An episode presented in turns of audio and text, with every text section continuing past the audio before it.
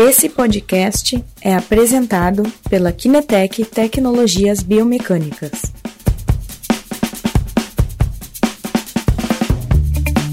Doutor, vamos iniciar hoje.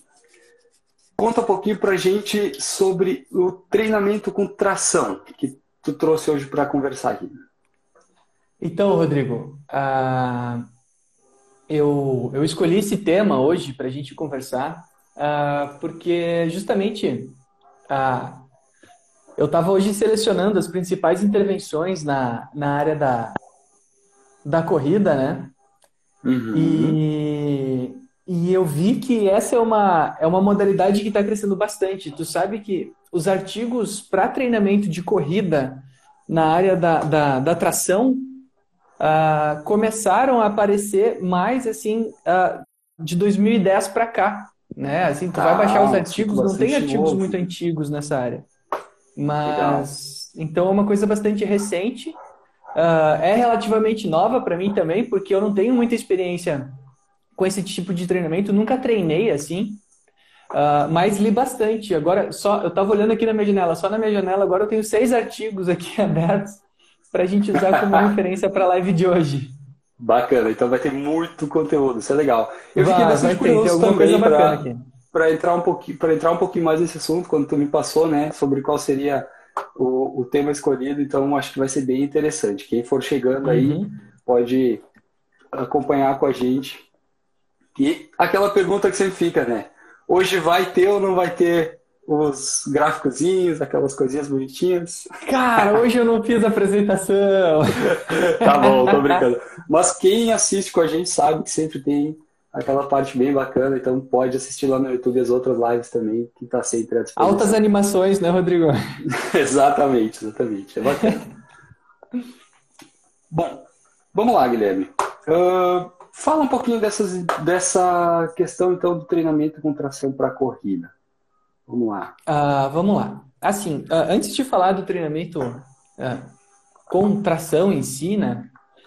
é importante a gente levantar assim os, os, grupos de intervenções que a gente tem hoje na área da corrida para otimização de técnica e desempenho, fora o treinamento específico de corrida, né? Que, claro, o principal instrumento do treinador e do atleta são o treinamento de corrida, uma boa periodização, né?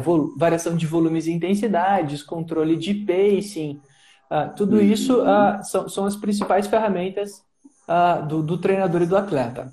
No entanto, a gente tem outras quatro intervenções, que, que, são grandes grupos de intervenções, que inclusive fazem parte do último módulo do curso de biomecânica da corrida, que são, é, primeiro, a otimização de cadência. A gente já falou muito sobre isso aqui, né, Rodrigo? Sim. Sobre, sobre a otimização de cadência. Então, uh, essa é a primeira forma que a gente intervém quando encontra alguma alteração de determinantes uh, ou de outros aspectos técnicos. Uhum. Uh, otimização do sistema musculoesquelético, que diz respeito basicamente a treinamento de força pura e mobilidade. Então, treinamento de tá. força, aquele com altas intensidades, né? baixos volumes. Uh, e o treinamento de mobilidade junto uh, ah, para aumento do, uh, do controle motor, de certa forma, mas principalmente da amplitude de movimento. Né? Ok.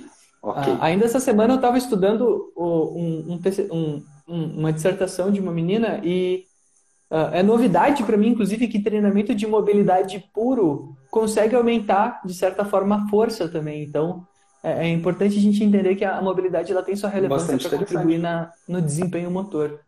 É bacana. Bastante. E daí, os últimos dois são é, a otimização do controle motor, gesto e recruta, recrutamento de uma forma geral, que aí a gente certo. usa outros movimentos parecidos com a corrida, para tentar melhorar a nossa técnica de corrida. E aqui entra o treinamento com tração, né, nesse terceiro bloco. Uh, e o quarto bloco seria o gate retraining, que é aquela coisa assim, da gente uh, botar a pessoa a correr e ir proporcionando para essa pessoa feedbacks uh, visuais, sensoriais, auditivos, enfim, para que ela ajuste o seu padrão de corrida para corrigir um determinado determinante, né? um, sim, um certo determinante. Sim. Perfeito, perfeito, interessantíssimo. É. Uh, bom, Guilherme, em que casos o treinamento com atração ele é indicado? Né?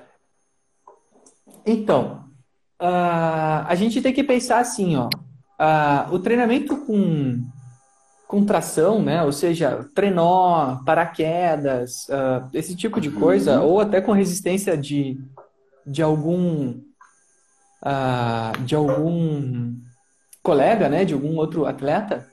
Uh, eles são indicados quando a gente quer especificamente trazer adaptações para aquilo que o treinamento com tração tem apresentado resultado ultimamente né? Uhum. Uh, e aí eu trouxe aqui, eu fiz um apanhado das, das principais adaptações, né? Uh, e uma delas é que o treinamento com tração ele traz resultados uh, mais favoráveis à resistência à ação do lactato do que determinados treinamentos de corrida tradicionais. Tá. Então, por exemplo, a resistência à, à concentração de lactato é algo interessante porque ah, significa que o nosso corpo está. Daí a gente vai lá para a fisiologia, né? acelerando Sim. a neoglicogênese uh, e acelerando a recuperação e talvez sofrendo menos efeitos uh, da falta de glicogênio muscular, sofrendo menos efeitos da acidose sanguínea. Então, alguns efeitos relacionados a altas concentrações uh, de, de lactato no nosso corpo. Então, eu gosto bastante quando a gente consegue misturar a biomecânica com a, com a, com... Com a fisiologia. Uh, legal, legal. Outra utilidade. Trazer também para o treinamento, né? Bacana. Exatamente, eu acho que a gente deve ter essa capacidade de, de transcorrer entre as áreas, né, para poder Exato. discutir o, a aplicação do treinamento. Uh, outra aplicação que tem sido bastante demonstrada na literatura é que o treinamento com computação ele, ele melhora bastante o desempenho uh, naquelas provas de alta velocidade. Então ele tem sido muito usado para sprint. Legal. No entanto, contudo, todavia, uh, o que, que acontece? Uh, por mais que esse seja um treinamento direcionado para sprinters, uh, nós já temos alguns autores experimentando. Tá, é bom para sprinter, mas e se a gente fizer isso aí nos corredores de longa distância? Né? O que, que, que, que vai acontecer? E aí eles verificaram que o treinamento com tração ele melhora a economia de movimento para aqueles atletas que correm a mais de 16 km por hora. Então, realmente, seria um pacing aí para 4 minutos para baixo, né? Mas é um pacing muito Exatamente. bom. Uh, mas mesmo assim, a gente pode pensar: opa, peraí, então, para atletas de média e longa distância que atingem altas velocidades uh, durante a corrida, uh, pode ser uma estratégia interessante. Ou se a minha meta é alcançar essa velocidade de corrida, talvez eu possa considerar isso como uma estratégia de treinamento, né? Exatamente, exatamente, interessante. Eu tô fora desse grupo, tá? Mas poderia experimentar, né? Seria interessante. Tava quase né? chegando nos 14 km por hora de média no... antes da pandemia. Aí acabou o mundo aí, não consegui nem mais correr na rua. Foi, foi. né? Mas enfim, bem interessante, bem interessante trazer, trazer esse ponto, porque para quem está lá, principalmente trabalhando com, com alto desempenho, bastante, bastante relevante, né? Sim. Certo. Deixa eu estar dando uma olhada aqui, ver se tem alguma pergunta. Uhum. Só para retomar também, caso alguém tenha alguma pergunta, pode colocando aqui, que a gente vai trazendo, ou no final também a gente retoma para verificar. A princípio, no momento. Tem algum aluno que... meu hoje aqui, será? Vamos dar uma olhada? Vamos dar uma olhada aqui.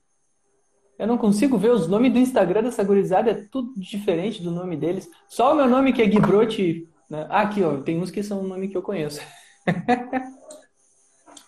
Gustavão, acho que estava aí, né? Pelo que ele me falou, ele entrar. A gente conversou hoje de tarde um pouco sobre ele, né? Acho que ele vai participar do, de alguns projetos aí, então ele disse que ia dar uma assistida. Até ele comentou tá. esses dias, quando a gente estava fazendo uma coisa ali, umas certas provas de verdadeiro ou falso lá, que, que tu aplica por aí, não sei. Ouvi umas histórias. Pode ser uhum. melhor, melhor deixar mais para frente. Bom, uh, vamos lá. Voltar um pouco para o nosso assunto. Como é que são feitos esses treinamentos? Tu já falou né, de algumas estratégias, mas agora aplicando eles. É, então, a, aqui a gente chega no, no grande dilema do treinamento uh, utilizando tração. É, olha ali o Gustavo aí, ó. Uh, aqui a gente chega no grande dilema do treinamento uh, com tração, Rodrigo. Qual é o problema, cara? É que assim, ó, ninguém sabe direito ainda qual carga colocar nesses trenós. Né? Uh, porque assim, com paraquedas a gente não consegue muito regular a carga, né? A gente tem diferentes tamanhos, Sim. mas no trenó você pode ir colocando as anilhas ali em cima, ou, enfim, pode carregar qualquer outro peso aí, e ter diferentes cargas, né? Você pode quantificar a carga. E isso é, é, muito interessante, porque se a gente pode quantificar a carga, a gente pode talvez descobrir qual a melhor carga para trazer maiores adaptações. Uh, certo. E uma coisa interessante é que assim, ó, a maioria dos estudos utiliza cargas uh, de 30% do peso corporal para baixo, que são consideradas cargas moderadas a baixas. Uhum, tá? Exatamente. Uh, só que quando eu achei uma revisão sistemática que compara todos esses estudos, 30%, 20%, 10%, o que, que acontece? Os melhores resultados são justamente naqueles que põem aí 25, 30, 35, 40, que põem as maiores cargas. Sabe? Então, assim, tá todo mundo estudando aqui, só que as melhores adaptações estão aqui. Você entende? Então, tá. a galera tá, tá esquecendo um pouquinho de estudar a, a, o que eles chamam de heavy sled training, né? Que é o, o treinamento com trenó pesado. Né? Uhum. E aí, tem estudos que. Tem um estudo aqui que ele verificou. Tá todo mundo indo com cautela, né? É, exatamente, né? Porque isso é um hábito nosso, né? A gente primeiro vai claro, indo claro. aos poucos para ver o que acontece, né? Exatamente. E, e daí, assim, ó, eu acabei esquecendo de, de comentar, mas esse treinamento com, com trenó, ele é muito útil para trazer adapta adaptações uh, de potência. Então, atletas que, que valorizam aquela questão de produção de força por unidade de tempo, uh, isso é muito interessante. Depois, inclusive, a gente pode discutir, se alguém quiser aqui, se o pessoal ficar por aqui, quais são os principais músculos responsáveis pela produção de potência, porque aí a gente sabe quem que vai estar se adaptando com esse treino. Mas... Olha aí, interessante. Assim, o... o essa questão da potência, daí esses caras fizeram assim, tá, então tá, então já que ninguém sabe direito qual é a carga, a revisão sistemática está dizendo que a maior carga é a melhor, vamos fazer o seguinte, vamos ver como é que é o desempenho das adaptações em um monte de carga. E daí eles fizeram assim, ó, 25, 35, 45, 85, sabe? Foram comparando várias cargas e ver qual é o output de potência que o atleta gera. Né? Como é que eles calculam isso? Eles medem a, uma razão da velocidade pela força produzida durante a corrida, para ver qual é a carga ótima aonde eles vão produzir maior força em menor tempo. Tá? Porque você sabe a força que ele está fazendo por causa do tamanho do trenó e vai ver o gráfico de aceleração dele, né? Porque ele vai acelerar e depois vai, vai ter uma, um, um platô de aceleração e depois vai entrar em velocidade constante. Então a aceleração vai para zero. Então, aquele que tem a maior razão entre a velocidade e a carga vai ser aquele que vai ter melhores adaptações. E sabe qual foi a carga que eles encontraram isso, cara? 85% do peso corporal. Interessantíssimo. Então, assim, uh, se a gente quer causar adaptações ótimas uh, a nível de potência, em razão de produção de força por unidade de tempo, a gente tem que carregar outro de nós atrás, cara sabe? Um pouquinho mais leve. Então tem que carregar um Guilherme nas costas, tem que, né? Tem que. Por quê?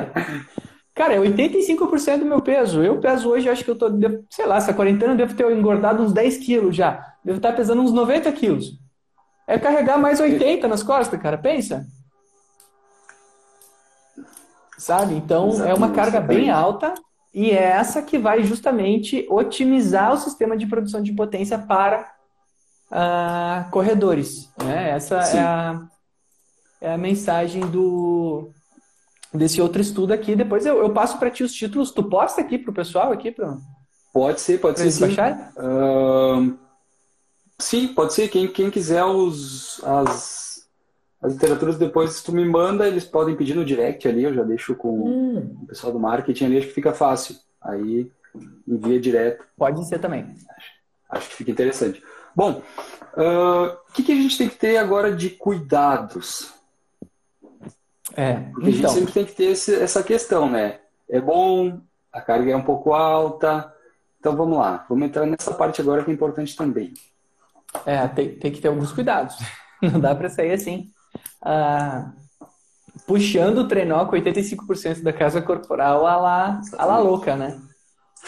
ah, então, principais cuidados, tá? Ah, uma questão assim que, que a revisão sistemática levantou é do volume de treinamento, né? Ah, o volume de treinamento para trazer ah, adaptações ótimas é atingir ah, pelo menos 160 metros de percurso total, pode ser com vários tiros, né?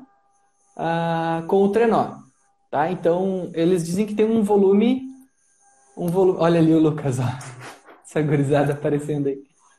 O chat ele não tem o mesmo ritmo da nossa fala, né? Ele vai aparecendo Exato. depois. Mas beleza, depois manda a pergunta, hein, Lucas? Bom, Lucão. ele é meu, meu ah... afilhado, né? Ele tá assistindo todas as lives. Ele disse que não tá entendendo muito, mas ele tá presente sempre em todas. Mas estamos no, no caminho aí, muito né? obrigado pela presença, né? Quem sabe no futuro, né? Pode ser que saia aí um doutor Isso em biomecânica também, né? Tem que ser, tem que ser. Uh, mas voltando aqui, então, o que, que eles dizem, né? Que 160 metros de percurso traz assim adaptações que, que a gente já consegue uh, ter resultados satisfatórios. Aí eles apresentam um, um gráfico aqui que é onde que a aceleração começa a, a ficar constante e diminuir. Isso varia aqui de 25 a 50 metros. Então, assim, cada tiro tem que ter de 25 a 50 metros. E o volume mínimo total tem que ter em torno de 160 metros.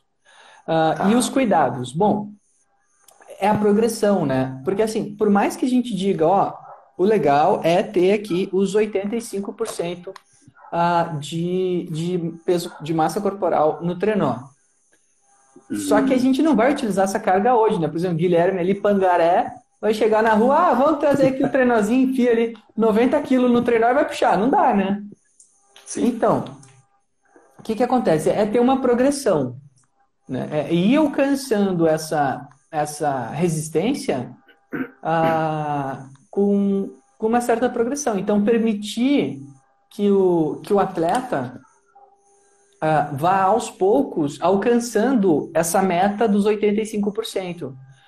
Ah, e com isso, aí ter as adaptações desejadas. Então, normalmente, é, o número mágico do, do, treinamento é 8 a 12, né? 8 a 12 semanas é um macrociclo eu, uh, já para a gente começar. Algum...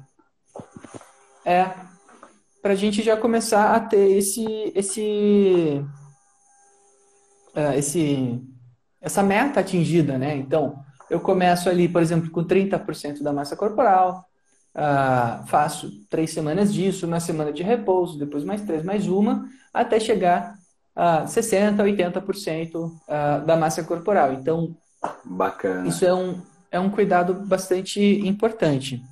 E, e outra coisa é que, como é um treinamento com sobrecarga, se o atleta estiver passando por um período da periodização em que ele está com um volume de treinamento muito alto, a gente tem que ter noção que uh, a gente pode estar tá expondo ele a um maior risco uh, de, de, de, incidentes lesivos durante uh, esse treinamento. Então, evitar realizar esse treinamento uh, no dia seguinte ou na mesma sessão logo após de treinamentos de alto volume. Então, por exemplo, se o meu treino de, de volume é no domingo, eu não vou fazer o treinamento de treinar na segunda. Né? Uhum, Se o meu treinamento de volume é na quarta de manhã, eu não vou fazer treinamento de trenó na quarta de noite. Né? Eu tenho que botar o treinamento de trenó pelo menos 48 horas distante uh, do meu treinamento de volume. Por quê? Porque Sim. senão eu posso estar tá aí uh, não completamente recuperado Uh, e aí começar Gerar a iniciar processos, processos lesivos, né? Que, que, que, acontecem principalmente quando a gente associa volume e intensidade, né? Perfeito, perfeito. Muito legal, Guilherme. Muito bom trazer esse assunto, né? Não é tão abordado normalmente, né?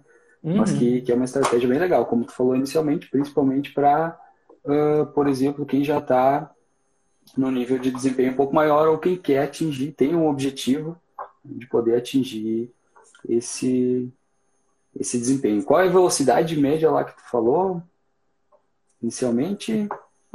Uh, velocidade uh, a gente não tem, porque isso vai depender de. Isso. Ah, velocidade que vai trazer adaptações? Exatamente, exatamente. A partir de qual.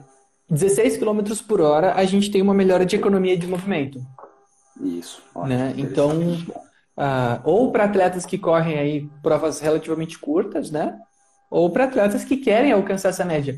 É que se a gente pensar assim, para nós, Pangaré, 16 km por hora é muito, né? Mas olha um maratonista que corre ali 40 e tantos quilômetros a 20 km por hora, né? Então, assim, uh, de repente, para esses atletas de alto nível, isso, isso seja algo já mais acessível do ponto de vista adaptativo. Mas para gente que é pangaré, assim, e brinca que, que corre, né? Uh, daí já é uma outra história, né? né? Tem que fazer com um pouquinho mais de parcimônia. Perfeito. Chegou uma pergunta aqui agora do coach personal. Quantas vezes por semana na peori, peori, periodiza, periodização? Ah. Então, Rodrigão, olha só, o que, que os princípios do treinamento uh, nos dizem, né? Matvier, né? Teoria geral do esporte. Uh, que, cara, que se a gente não treina uma determinada capacidade física ao menos duas vezes por semana, a gente já entra em destreino. Né? O que, que é isso? Se eu treinar, por exemplo, é a história do, do jogador de futebol de final de semana, sabe? Se eu fizer Sim. uma modalidade uma vez por semana e não tiver nenhum tipo durante a semana de preparo físico, pelo menos parecido com aquela tarefa, o que, que vai acontecer? Em sete dias eu vou entrar em destreino, vou perder capacidade e na outra semana eu vou estar começando tudo de novo. Né? Eu não vou estar adaptado. Então, quando a gente pensa assim de incluir fazer uma periodização em bloco. Ah, aqui durante esses três meses eu quero otimizar o desempenho do meu atleta do ponto de vista de potência. Pelo menos duas vezes por semana, treinamentos que envolvam esse tipo de sobrecarga. Né? Então, se eu quero falar de frequência semanal, é duas vezes por semana de trenó. Mas eu posso, ao invés de usar trenó duas vezes por semana, pelo princípio da variabilidade, trazer outros treinos que sejam uh, semelhantes. Então, a corrida em aclive, uh, o próprio HIT, né, que é um treinamento visado para potência também, que é aquele de alta intensidade, né? Uh, treinamento de força tradicional, né? Os agachamentos, a pliometria. Então, nós temos vários treinos de alta intensidade que a gente pode usar como recurso associado, né? Uh, então, eu, eu, eu, recomendaria assim: se nós não treinamos nenhum outro tipo de recurso associado à potência, duas vezes por semana de treino. Se a gente.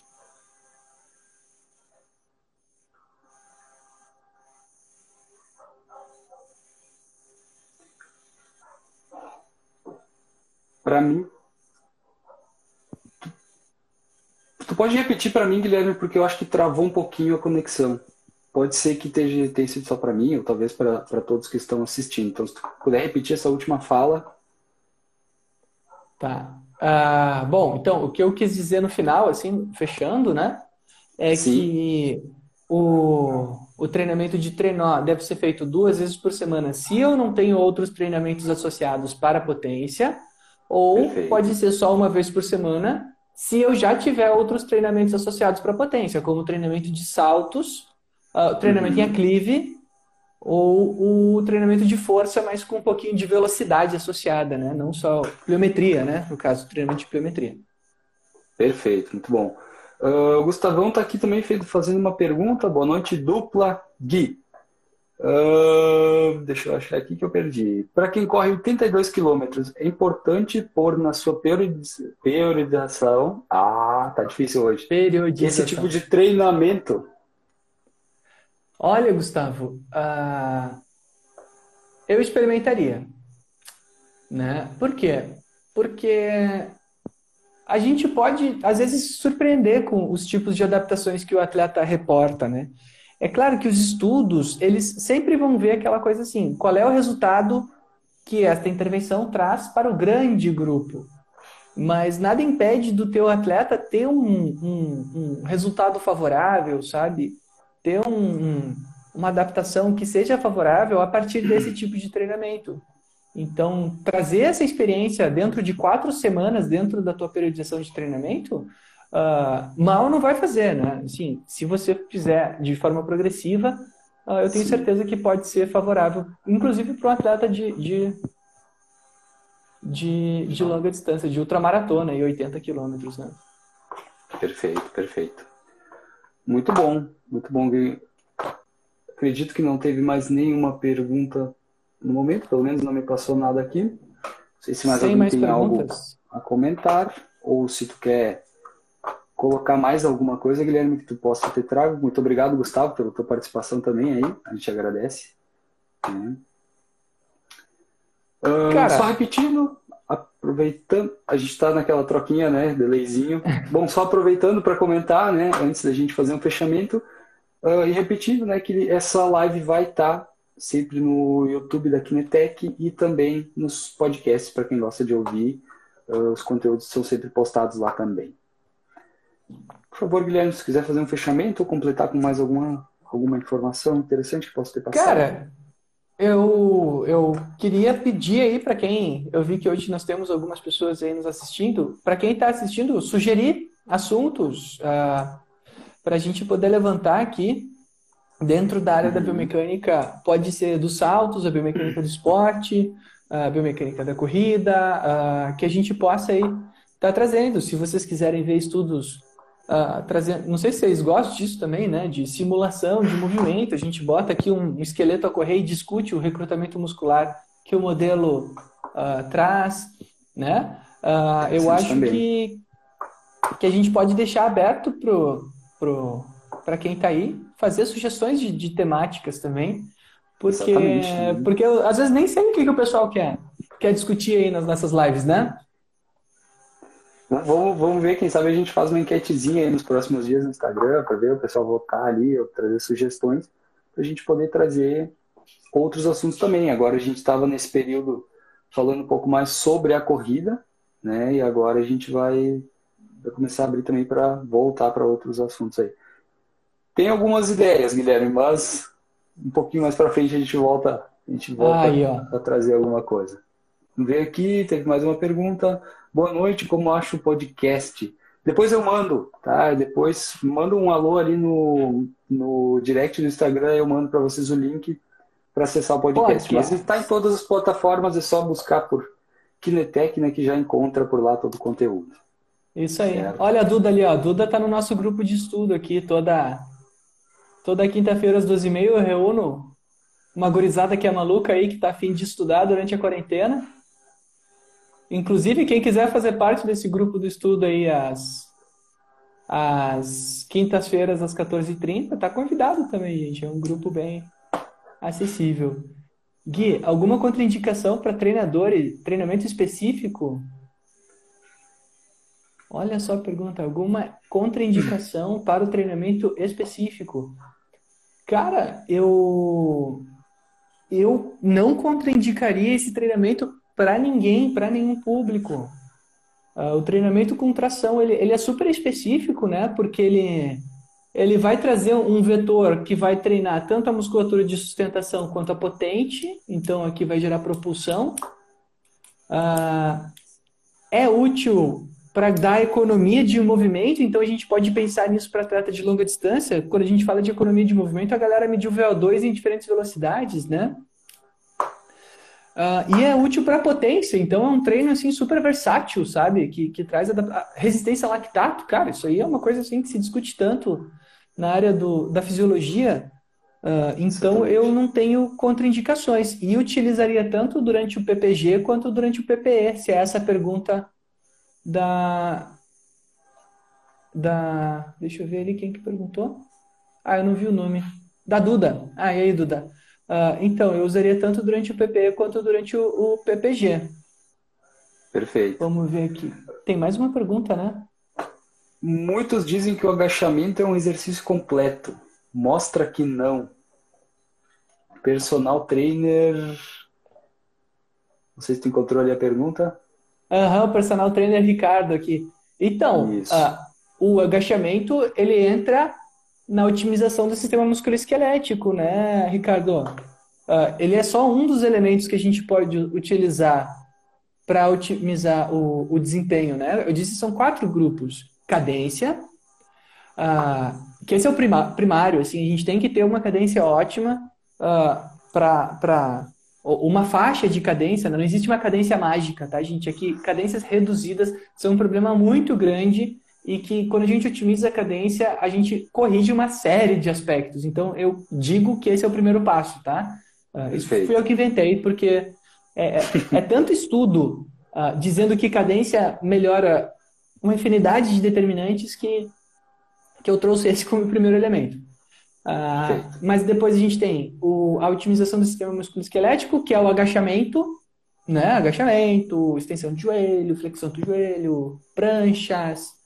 Uh, ah, tem estudos legais falando sobre desempenho de prancha eu botei no curso, cara. Nossa, é demais, assim. Galera falando sobre propriocepção e controle motor. A gente pode falar um dia sobre treinamento de core para corredores. Olha que tema legal. Eu, eu, ia justamente dizer, a gente pode abordar isso aí de uma forma bem, bem interessante, tá? Pra é verdade, mais de uma, uma visão sistemática né? ali. Legal, legal. Uh, a Roberta comentou antes aqui também que para quem quiser o nosso podcast, todo o nosso material está disponível no site, né? www.kinetec.com.br, então pode acessar lá. Tem lá o uhum. nosso blog lá com bastante material, literaturas. Então, fica à disposição também. E, e continuando ah, ali a questão do, do Ricardo, Rodrigo, uhum. a, a tração, ela entra como esse outro, o elemento 3, né?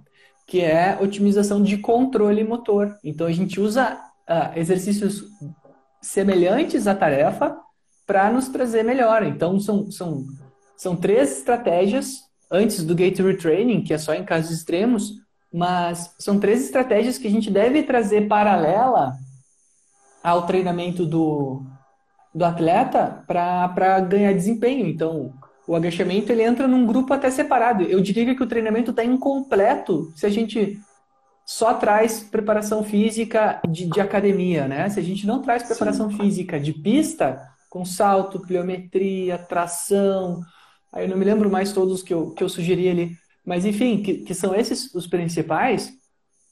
O treinamento está incompleto, né? Tem que ter controle motor também, sabe? Isso é importante. Perfeito, muito bom, Guilherme. Tô vendo aqui se tem mais alguma pergunta. Vamos dar uma olhada aqui. Alguma contraindicação? Muitos ali, a do agachamento já foi de forma biomecânica sobre a questão do reto ser flexor de quadril. Também o personal trouxe ali, não sei se ele está sugerindo um assunto. É, a gente pode trazer essa questão dos, dos, dos músculos biarticulares também, a função do, dos músculos reto femoral, uh, ele contribui sim para a flexão do quadril, principalmente nas situações que o quadril está bastante estendido, assim como às vezes o pessoal faz careta para mim, né? uh, quando eu digo que, os, que o adutor magno também flat e estende o quadril, né? Tem uma prof de cinésio aqui que, que às vezes escuta, prof da Duda ali também. Uh, depois eu vou falar ali, pô, só a Duda veio se manifestar aqui. Boa, Duda, é isso aí. Uh, tem uma prof de cinésio, uh, que inclusive foi com ela que eu estudei isso, e, e, a gente aprende que os adutores, durante situações de de grande flexão do quadril e grande extensão do quadril, eles também são flexores e extensores de quadril. Então, alguns músculos mudam de função aí de uma forma bastante inesperada, fogem do óbvio. Sim. Aí, ó, Duda conhece a Mônica. Show de bola, Guilherme. Acredito que não temos mais perguntas, já temos aí algumas ideias para algumas lives futuras aí. E como a gente comentou, quem tiver alguma curiosidade, alguma dica de algum assunto, pode trazer para a gente. E a gente vai planejando aí algumas lives para trazer esse assunto.